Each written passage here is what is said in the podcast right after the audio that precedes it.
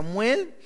Este viernes tenemos una, un tiempo de oración a las 8 de la noche. Si, si gustan venir, siempre es una, una bendición enorme estar orando, buscando al Señor. Y cada sábado a las nueve y media de la mañana tenemos el desayunador para los niños aquí del fraccionamiento del, colonia, aquí a un lado. Y, es una bendición poder servirlos a estos niños con, con la palabra de Dios y también ah, de poder darles de comer. Y los domingos estamos estudiando en el Evangelio de Marcos. Si Dios permite, este, este domingo vamos a terminar el capítulo 11, pero estamos mirando la última semana de Jesús antes que Él fue crucificado en la cruz y, y, fue... Ah, ha sido una bendición nuestros estudios y, créame que esta última semana es muy importante, ¿no? Que hay tantas cosas muy importantes que Jesús está tratando de enseñar a los discípulos y también a nosotros ah, e, en su última semana en la tierra antes de ser crucificado. Entonces, ojalá pueden estar aquí. Quería, quería mencionar esto Ah, y no, no estoy ah, buscando a, ofender a alguien, no es mi intención, no es mi corazón, pero eh, la verdad en los tiempos que estamos viviendo, hay muchos cristianos que están enfriándose o ya están congelados, ya sus vidas este, Ah, no, no están realmente buscando a Dios. Este, tal vez abren la Biblia una vez cada dos semanas y, lean algo, ¿no? Y, pueden hablar de muchas cosas, pueden ah, decir que estoy orando, que estoy buscando a Dios en casa y que esto, pero es tan esencial de congregar, es tan esencial. Y, y veo, y no quiero ofender, no tengo que decir esto porque esto es la mera neta, es la, verdad. Veo las calles ahorita, veo las tiendas llenísimos de gente, ¿sí? Por todas partes. Por todas partes de Durango está llenísimo y tal vez tú también has ido a la tienda, ¿no? Este, no has ido a una tienda de zapatos, una tienda de ropa, que una tienda que no es esencial. No si no has ido a una tienda no esencial, entonces este, tal vez tienes derecho de estar quejando. Pero realmente has ido a una tienda no esencial, has comprado algo que no realmente necesitas, has estado en el centro de la ciudad últimamente caminando con, con la bola de gente. Sí, sí. Entonces, ponte, la, ponte su cubrebocas y también váyase a la iglesia porque también has estado en todos los demás partes durante la semana, has estado con tanta otra gente durante la semana, estás trabajando con mucha gente, tocando gente, viendo gente por todas partes y todos traen su cubrebocas, ¿verdad? Entonces ponga su cubrebocas y váyase a la iglesia. ¿Cuál es el detalle? ¿Cuál es el problema? No que no quieres exponerte, pues si andas, en la calle, si andas shopping, si andas acá viendo qué te vas a comprar para Navidad y esto que el otro, por favor, por favor, vaya a la iglesia también. Busca a Dios, ¿sí? Ponte la cubreboca y vaya a la iglesia. So, quería decir eso, espero que nadie se ofende, pero es la mera neta. ¿Cómo pueden estar tanta gente por todas partes? Pero a la iglesia no voy porque hay COVID en la iglesia. Pero en la calle, ¿qué? En el Walmart, en Home Depot, en todas las tiendas, en el, el B Hermanos, este, en, en Innova Sport, en eh, no sé, este, donde va, cuidado con el perro, ¿no? Este, de todas estas tiendas de ropa que hay, en el Sears, en, en, en, en todos los demás tiendas, ahí no hay COVID, ahí no hay gente que llegan con COVID.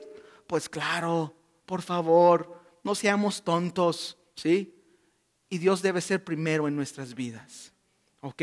So quería mencionar eso y este, porque hay, hay gente que no, no quieren ir a la iglesia, no solamente a esta iglesia, muchas iglesias, y este, eh, y dice, no voy a la iglesia, me estoy protegiendo, me estoy cuidando, pero durante la semana andan en todas las tiendas departamentales, andan haciendo acá y este que el otro, andan comiendo en restaurantes, andan por todas partes. Pero a la iglesia no voy porque puedo contagiarme. Oye, por favor, no seamos así tan, tan, tan tontos, ¿verdad? Este, entonces, buscan a Dios, pongan a Dios primero. Este, y venimos a la iglesia y ponemos el cubrebocas. So, quería decir eso. Si alguien se enojó, eh, pues ni modo, tenías que escucharlo, ¿verdad? Este, es la mera neta. So, ok, ahora, este, dale conmigo, por favor, a segundo de Samuel, el capítulo 6.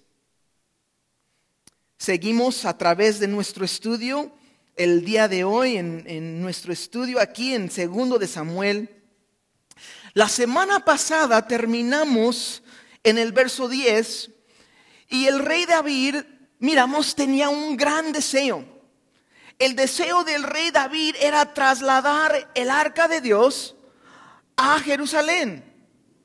Que la presencia de Dios sea el enfoque de la nación. Como rey, como líder, fue una decisión muy importante para la nación de Israel.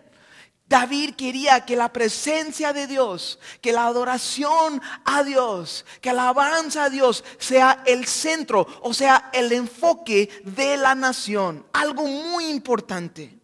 Y miramos la semana pasada, David junto con miles de personas fueron a la casa de un tal llamado Abinadab, donde la arca de Dios ha estado los últimos 70 años.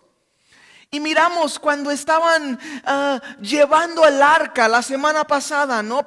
Traspasando el arca hacia Jerusalén. Miramos de primero había mucho gozo y mucha alegría.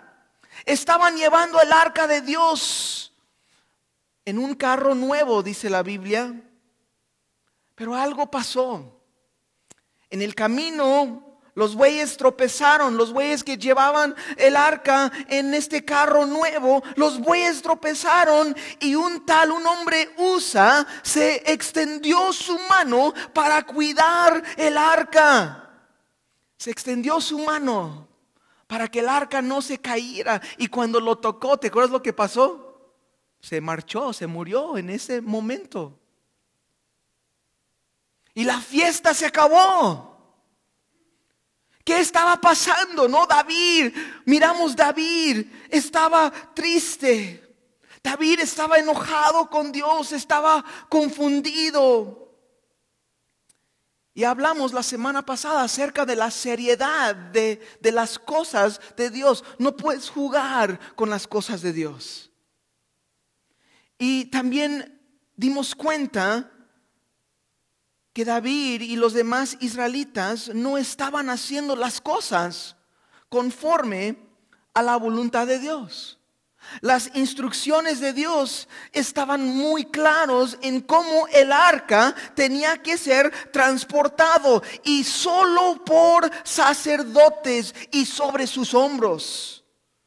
Jamás debería estar el arca de Dios en un carro nuevo siendo llevado por bueyes. Igual cuando Usa murió. ¿Por qué él murió? Porque estaba prohibido tocar al arca de Dios. Dimos cuenta que cuando Usa murió, David dijo, ¿Cómo he de venir a mí el arca de Dios? Y no quiso traer más en ese momento así el arca a la ciudad de Jerusalén. Y en lugar de, de llevarlo a Jerusalén, lo llevaron el arca a la casa de Obed Edom. Y para comenzar nuestro estudio hoy en el verso 11, el arca de Dios está ahora en la casa de Obed o de Odom. Y el título de nuestro estudio esta noche es Hacer las cosas a la manera de Dios. Verso 11 comienza así en segundo de Samuel capítulo 6 dice: Y estuvo el arca de Jehová en casa de Obed Edom, Geteo dice tres meses Y bendijo Jehová a Obed Edom y a toda su casa. Y fue dado aviso al rey David diciendo, Jehová ha bendecido la casa de Obed Edom y todo lo que tiene a causa del arca de Dios. Entonces David fue y llevó con alegría el arca de Dios de casa de Obed Edom a la ciudad de David, a la ciudad de Jerusalén. Entonces damos cuenta aquí que por tres meses, Pasó 90 días. David después, cuando él regresó a Jerusalén, sin duda durante estos tres meses, eh, David estaba pensando, ¿qué hicimos mal? Tal vez David estaba dudando. No sabemos al cien lo que él estaba pensando, pero por 90 días el arca de Dios estaba en la casa de Obed Edom y llegó el aviso a David. Oye, oye David, Dios ha estado bendiciendo la casa de Obed. Y lo ha estado bendiciendo la casa por causa del arca de Dios. La arca de Dios representaba para los israelitas la presencia de Dios. Y Dios bendecía la casa de Obed. Y sabes, también Dios quería bendecir a David junto con todo Israel. Cuando nosotros alineamos nuestras vidas en la palabra de Dios, y caminamos en obediencia a la palabra de Dios, Dios nos va a bendecir. En Salmo 1, versos 1 a 3 dice así, Bienaventurado el varón que no anduvo en consejo de malos o puede decir, bendecido el varón que no anduvo en consejo de malos, ni estuvo en camino de pecadores, ni en silla de escarneceros se ha sentado. Antes, en la ley de Jehová está su delicia, y en su ley medita de día y de noche y este será como árbol plantado junto a corrientes de aguas, que da su fruto en su tiempo y su hoja no cae y todo lo que hace prosperará. Cuando David recibió la noticia, cómo Dios estaba bendiciendo a la casa de Obed Edom, David decidió traer de nuevo el arca de Dios a Jerusalén. Otra vuelta más, ¿no? David dice, bueno, tenemos que probar esto una vez más.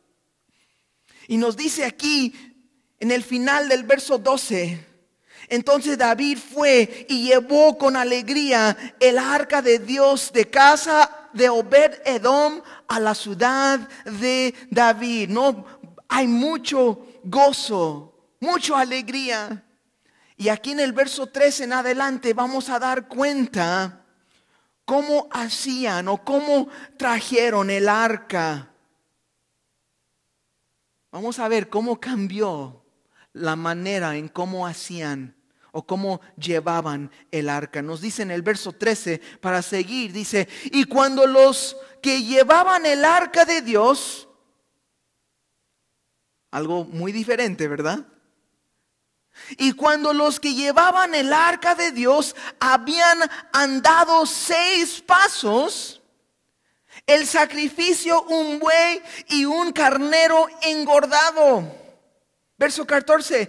Y David danzaba con toda su fuerza delante de Dios y, y estaba David vestido con un efod de lino Así David y toda la casa de Israel conducían el arca de Jehová con júbilo y sonido de trompeta. Varias cosas cambió.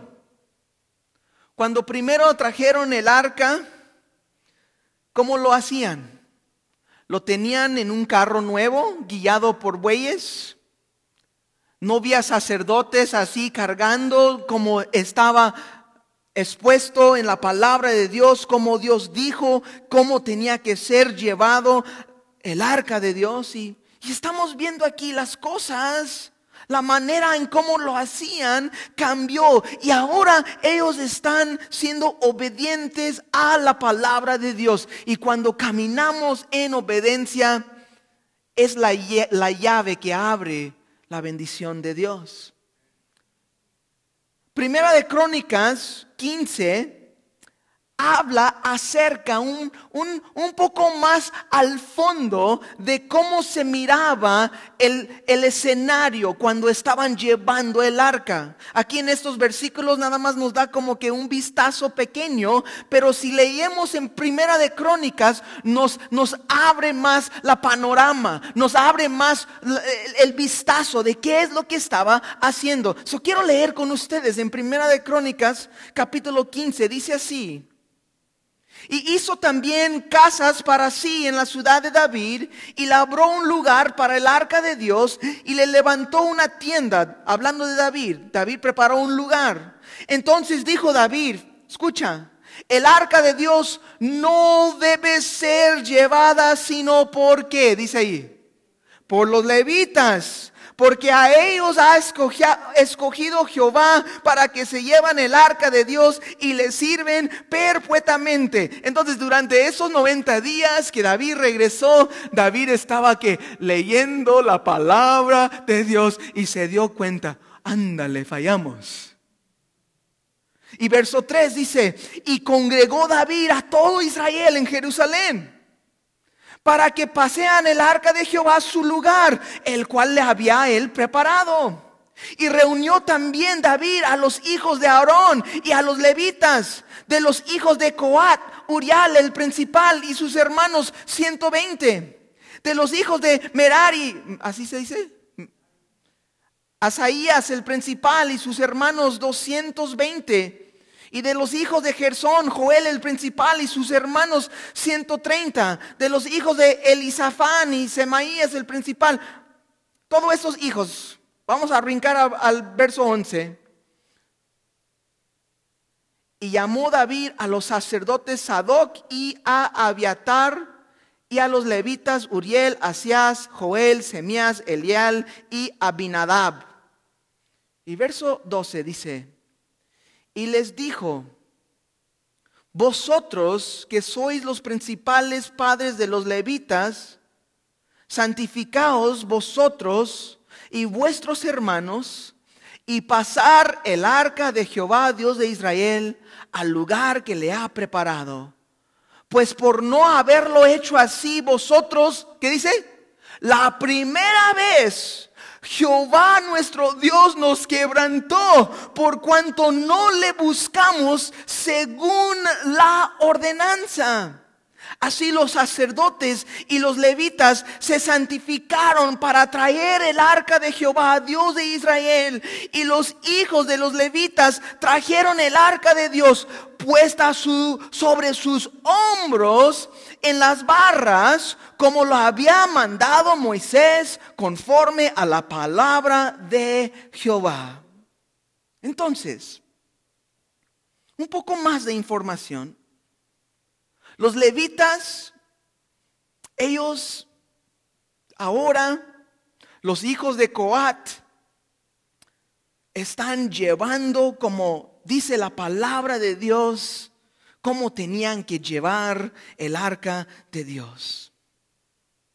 Y los levitas, ¿cómo fueron ellos? Portadores de la gloria de Dios. Hay algo importante mencionó David antes que iban a recoger el arca de Dios, a llevarlo a la ciudad de Jerusalén, David les dijo a estos hombres, tienen que santificarse. ¿Qué significa eso?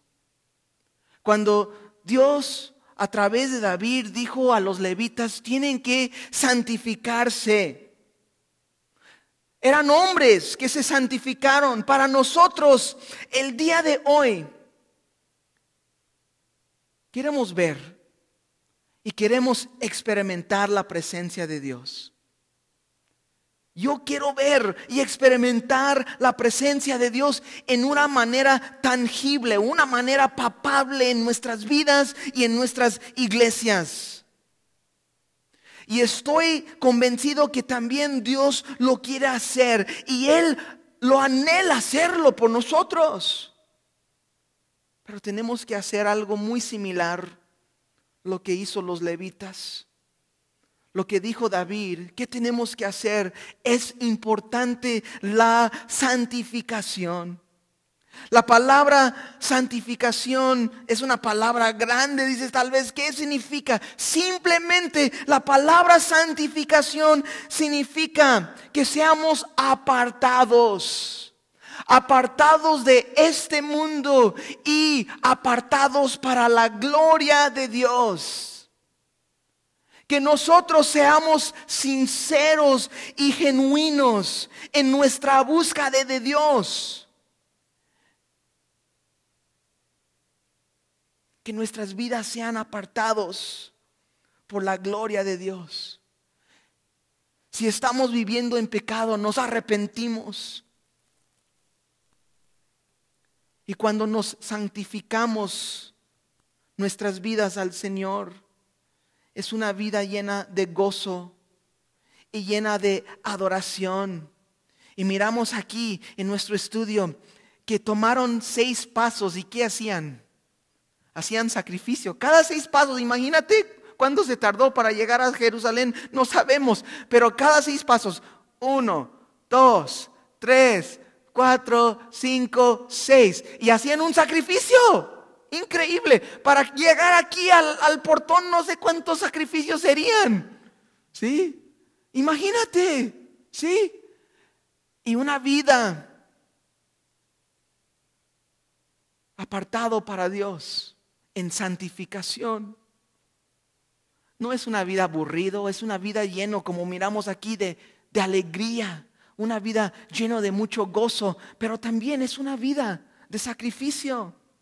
Pero para sacrificar al Señor no es algo penoso, no es algo dificultoso, no es algo como que, no, no sé cómo te, te, te puedo explicar, pero viviendo mi vida en sacrificio para Dios es algo tan increíble.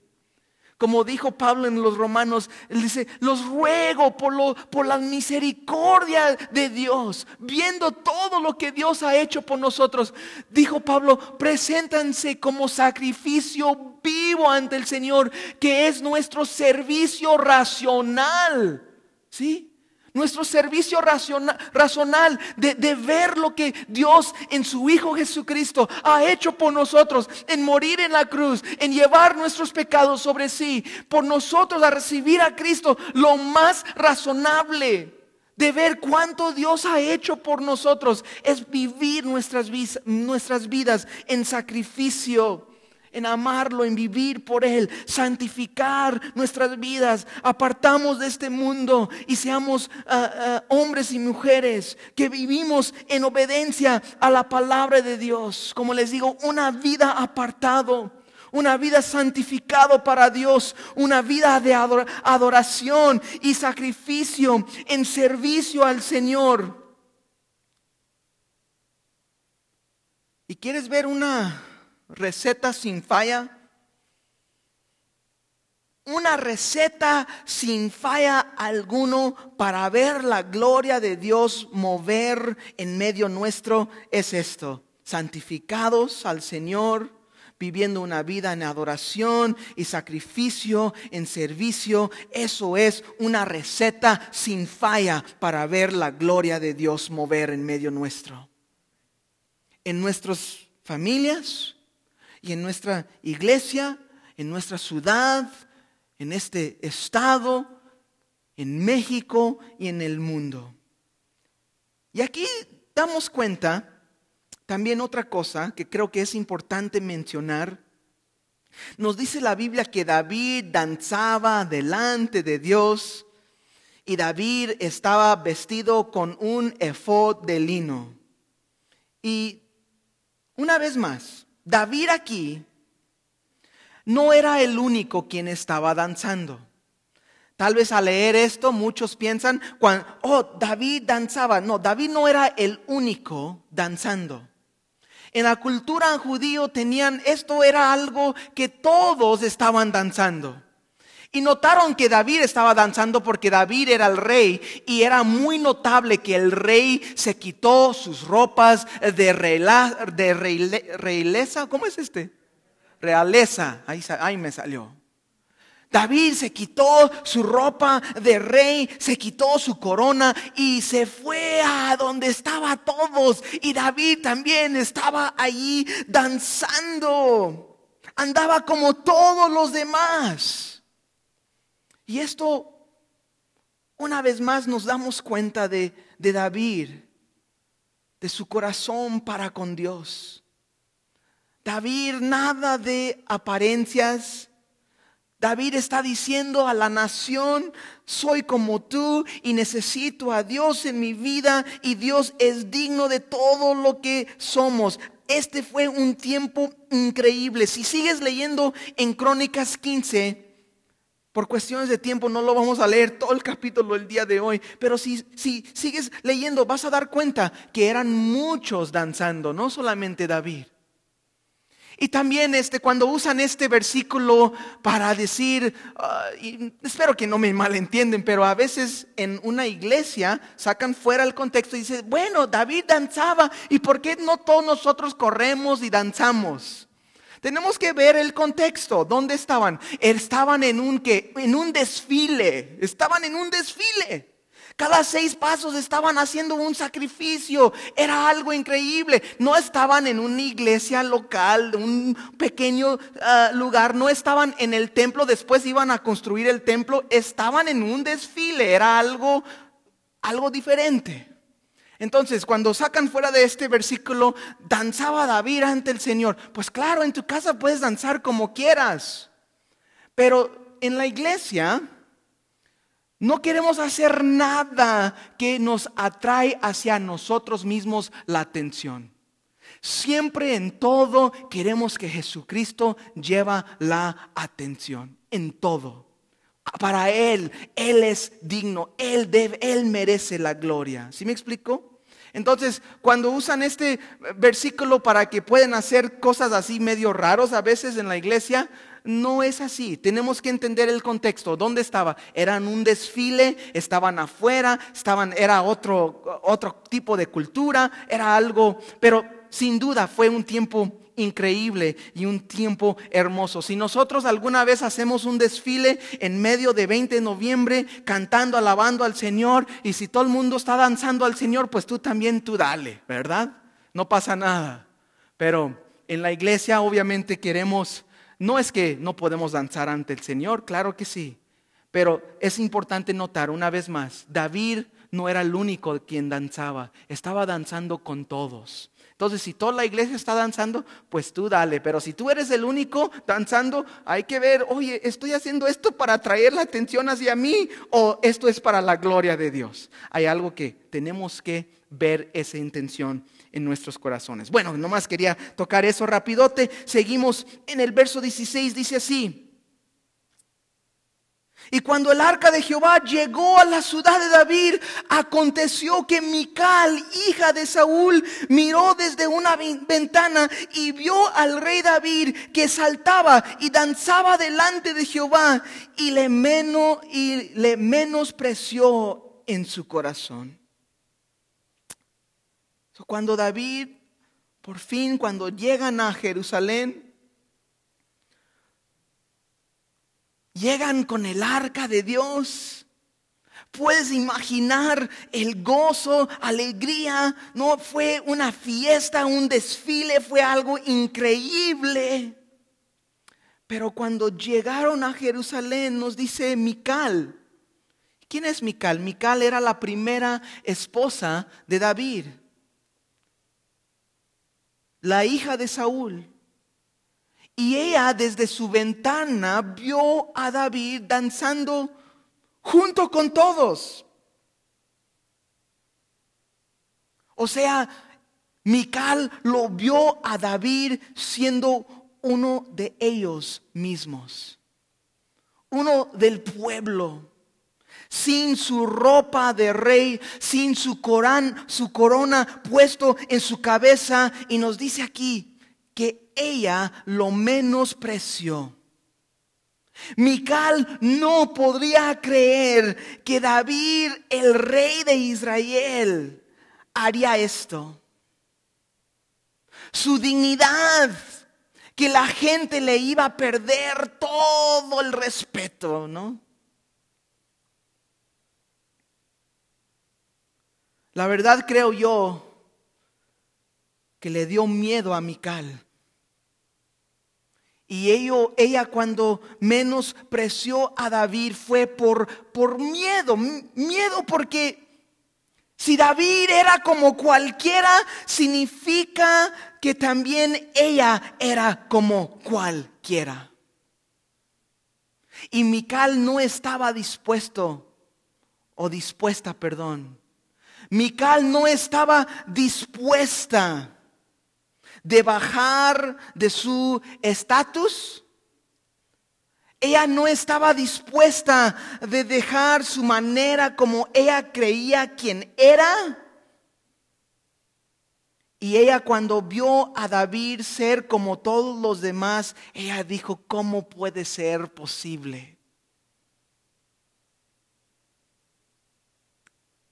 Vamos a regresar amical al final del estudio, pero vamos a ver primero unos versículos. Dice verso 17, metieron pues el arca de Jehová y la pusieron en su lugar en medio de una tienda que David le había levantado. Y sacrificó David holocaustos y ofrendas de paz delante de Jehová. Y cuando David había acabado de ofrecer los holocaustos y ofrendas de paz, bendijo al pueblo en el nombre de Jehová de los ejércitos.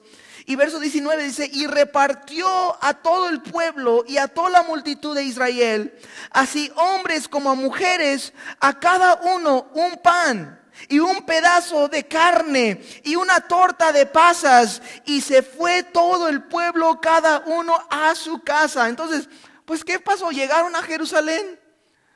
David colocó el arca en el lugar donde él lo preparó, una tienda, y hicieron un montón de sacrificios. No, no, no podemos realmente imaginar cómo estuvo. Eran cientos o miles de, de animales sacrificados, porque fue suficiente para dar a todo el pueblo una torta de carne asada a todos, ¿no? Este, pan y carne, ¿no? O unos tacos de asada. Órale, vamos a hacer una gran carne asada para todos. Tráiganse tus tortillas, tráiganse la salsita, ¿no? Sus cebollitas y vamos a comer ante Dios. Hoy es un gran día de festejo, es un día bendito al Señor y nos dice que todos se fueron a sus casas bendecidos. Fue un gran día, un, un enorme carne asada y el rey David, ¿no?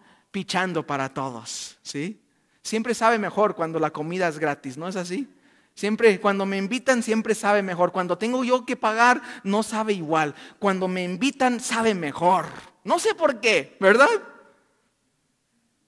Pero aquí David invitó al pueblo a comer tacos de carne asada y fue de mucha bendición. Y luego el verso 20 dice, Fíjese lo que pasa aquí. Volvió luego David para bendecir su casa. Y saliendo Mical a recibir, a David, dijo, cuán honrado ha quedado hoy el rey de Israel, descubriéndose hoy delante de las criadas de sus siervos, como se descubre sin decoro un cualquiera. Imagínate. David, ¿cuál fue su intención? En el verso 20 dice, volvió luego David para bendecir su casa. So David, este fue un gran día para él. El arca de Dios está en Jerusalén. Se acaban de tener un gran día de mucha fiesta, de mucha alegría. Y David en su corazón llega para compartir las bendiciones de Dios con su familia. Y luego, luego David a llegar a casa es recibido por su esposa Mical con palabras muy sarcásticas, ¿no? ¿Y qué dice ella? Dice, cuán honrado ha sido hoy el rey de Israel, descubriéndose hoy delante de las criadas de sus siervos como descubre un cualquiera.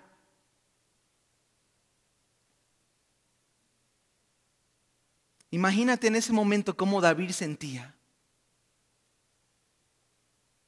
Llega a su casa con, con la intención de bendecir a su familia. Y su esposa Mical lo recibe con palabras de mucho sarcasmo. Nosotros tenemos que tener mucho cuidado es tan fácil ser sarcástico para derrumbar lo que Dios está haciendo en la vida de alguien más. Se ha dicho que el diablo siempre está tratando de robar nuestro gozo en el Señor y la triste verdad es que a veces es nuestra pareja que el diablo usa para desanimarnos de servir, de servir al Señor. ¿No te ha pasado? Que llegas a casa y estás emocionado de hacer algo para Dios. Dios ha puesto algo en tu corazón y llegas con tu marido y le dices, oye, Dios me, acaba de confirmar algo. ¿Cómo ves, amor? Vamos a servir en el ministerio de niños. ¿Te armas? Vamos, Dios habló. Mm, eh, estás loca tú. ¿Qué te pasa? Cálmate tú. Mejor, prepárate mejor calentar las tortillas, ¿no? Cosas así. ¿Y cómo pasa? ¿Qué pasa con la mujer? ¿No? Es todo desanimada, ¿no? Dice, no, esto que no, ya para qué, para qué voy a la iglesia, esto ya que es exactamente lo que el diablo quiere. Quiere acabar con nosotros, quiere desanimarnos, quiere que, que, que, estemos acabados. Pero no solamente pasa con, con mujeres llegando a casa, en esta ocasión fue David y la mujer le, le dio sacarsmo a él. La mujer fue quien le, desanimó y quien le pegó duro con palabras huecas y vanas y vacías. Entonces, no solamente es de un solo sexo, ¿no? Puede ser mujeres también que desaniman a sus, esposos que desaniman a, a, hombres que realmente buscan a Dios, que llegan a casa, ¿no? Este, le digo esto y no es para, para, eh, ¿cómo lo puedo decir? No quiero, no estoy nomás para decir cosas, ¿verdad? Este, pero yo sé que en mi matrimonio yo he desanimado a veces a mi esposa. Yo estoy consciente que yo he sido el, el, la persona con sarcasmo, pero también en mi vida personal, este, y no es para ofenderte, Carmelita, ¿verdad? Te amo. Pero también yo he experimentado de, cuando yo he querido hacer algo, cuando yo sentía algo de parte de Dios en mi corazón. Yo sé que a veces hasta he recibido como eso, como que eh, sacarsmo también de decir, oye, no, esto estás loco tú, ¿no? Entonces, pero también yo soy el, yo soy culpable también, lo ha hecho también. Y yo creo que todos nosotros lo hemos hecho, ¿no? Con nuestra pareja o tal vez con tus hijos. A veces eso pasa, los hijos llegan bien animados y Dios ha hecho algo y nosotros como que, como un buen carpintero, ¿no? Un buen, este, ¿cómo, cómo se, llaman esos que, mm, que machucan los árboles? ¿Cómo es? Que los, los leñadores, ¿no? Llegamos con, como un leñador y lo no, ándale, véngase para acá, muchachos, te voy, a, te voy a quitar tus sueños, ¿no? Lo que Dios ha puesto en tu corazón. No podemos hacer eso. Tenemos que tener mucho mucho cuidado.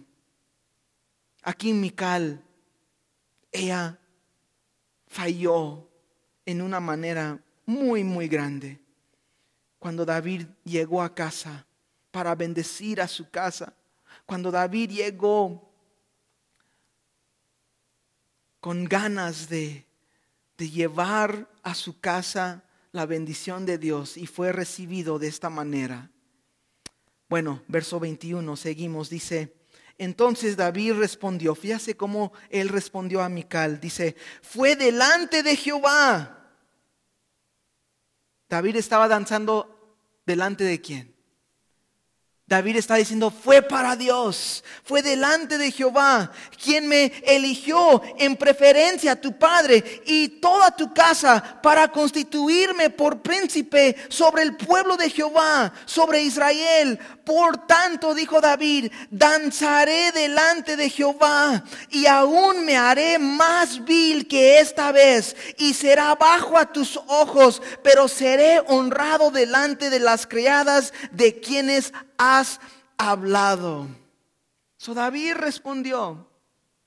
Y David también estaba enojado, ¿no? Y a veces así es, ¿no? Así pasa la cosa. Cuando te hablan con sarcasmo, también uno se prende también, ¿no? Este, respondemos de la misma manera, ándale, ok, sí está bien, órale, ahí está. Y David dijo, pero, ¿sabes? Era delante de Dios. Yo no estaba danzando para, para esta gente. Yo lo hacía de todo corazón para Dios, era para Dios. Y si no te gusta, pues sabes, aún me haré más vil, ¿no? Si no te gusta, ¿sabes qué? Le voy a hacer a la otra que te cae aún más gacho, ¿no? Es lo que David está diciendo. Dice, me haré más vil que esta vez. Y David dijo, seré bajo a mis propios ojos. Y por esto, delante de las criadas de ellas, seré honrado.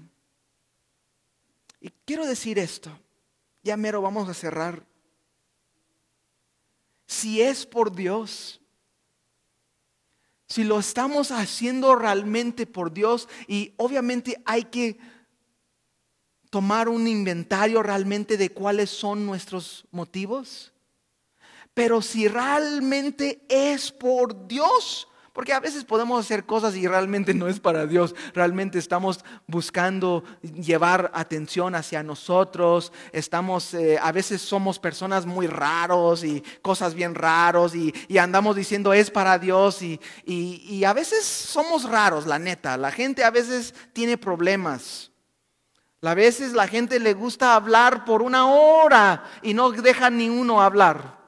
Tenemos que tener cuidado, ¿no? Y luego después de hablar todo el estudio, una hora hablando y comentando tus historias y lo que este, que el otro, y pasó la hora y nadie más pudo hablar. Y luego llegas a casa y no, pues fue para Dios, todo fue para Dios. No, también tenemos tener que tener cuidado, ¿no? Porque si dice, no, pues este hermano no para de hablar, no deja a nadie más platicar, pues también tenemos que tener cuidado. Pero cuando realmente, si es para Dios, no tenemos por qué avergonzarnos. Amén. Si es para Dios, no tenemos que ser avergonzados, a humillarnos ante Dios a dejar todo atrás, a dejar las apariencias a un lado y servir a Dios con todo lo que somos, no hay que ser avergonzados. Si nos parece como locos, si nos parecemos como raros a veces, al mundo cuando el mundo ve la iglesia, cuando el mundo, por ejemplo, no este, el mundo el día de hoy es muy hipócrita. Dicen, no puedes ir a la iglesia, qué irresponsables son. Ustedes son es por cristianos que el virus está extendiendo por todas partes. ¿Has escuchado cosas así? ¿Qué es eso? Cuando comenzó esto, vi a unos cristianos y estoy a favor de lo que estaban haciendo. Estaban protestando diciendo, la iglesia es esencial. Claro que sí es esencial. Y todos estaban, ¿qué pasa con esos cristianos ignorantes que no saben lo que hacen? son responsables de que, que el virus está contagiando al todo el mundo por los cristianos. Achis, por favor, ve al Walmart, ve al centro. Pero no hablan mal de ellos, pero hablan mal de la iglesia. ¿Por qué? Porque estamos en una batalla espiritual. Y cuando estamos sirviendo a Dios, y cuando estamos congregándonos en estos momentos, no tenemos que tener vergüenza. Tenemos que seguir adelante confiando en Dios. So, no hay por qué ser avergonzados si realmente es para Dios. So, checa eso en tu vida. Lo que Dios está haciendo en tu vida, lo que está Dios obrando en tu corazón, si es para Dios, no deje que nadie te diga nada. Tú adelante, confiando en el Señor. Y luego vamos a cerrar hoy nuestro estudio en el verso 23. Y este es un versículo triste, pero pues bueno, aquí está. Y dice, y Mical, hija de Saúl, nunca tuvo hijos hasta el día de su muerte. Son un triste verdad. Mical murió siendo una mujer estéril. En contraste a David, Mical, una mujer que creía mejor que los demás, pero en realidad era una mujer muy pobre y esta mujer, aunque tenía todo, siendo una reina, siendo la esposa de David, ella murió muy pobre, murió en pobreza.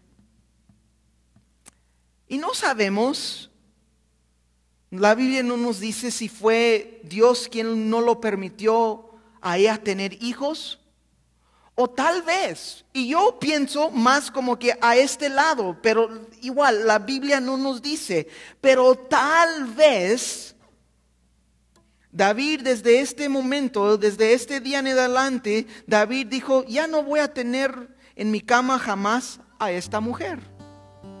Tal vez eso pasó también. Tal vez después de este momento, de este reclamo, de este a, David de este sarcasmo, David dijo, ya, ya no más.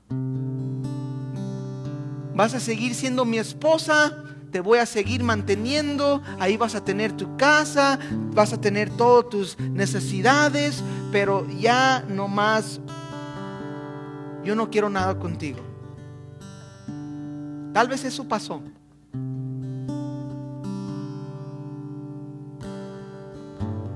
Qué triste. Que Mical, hija de Saúl, nunca tuvo hijos hasta el día de su muerte. Y no creo que es coincidencia de que esto está aquí, luego, luego después de esta confrontación que David tuvo con Mical. No es coincidencia que estuvo ahí. Es como que va conectado, ¿no? Como ella se quejó, como ella se creía mejor. Cuando vio a David, se indignó. Cuando ella vio a David danzar, cuando ella vio a David sin, sin, su ropa de rey, sin su corona de majestad, cuando vio a David entre el pueblo, entre la gente común, danzando y alabando a Dios, ella dijo, esto no puede ser el rey este no puede ser el quien gobierna Israel.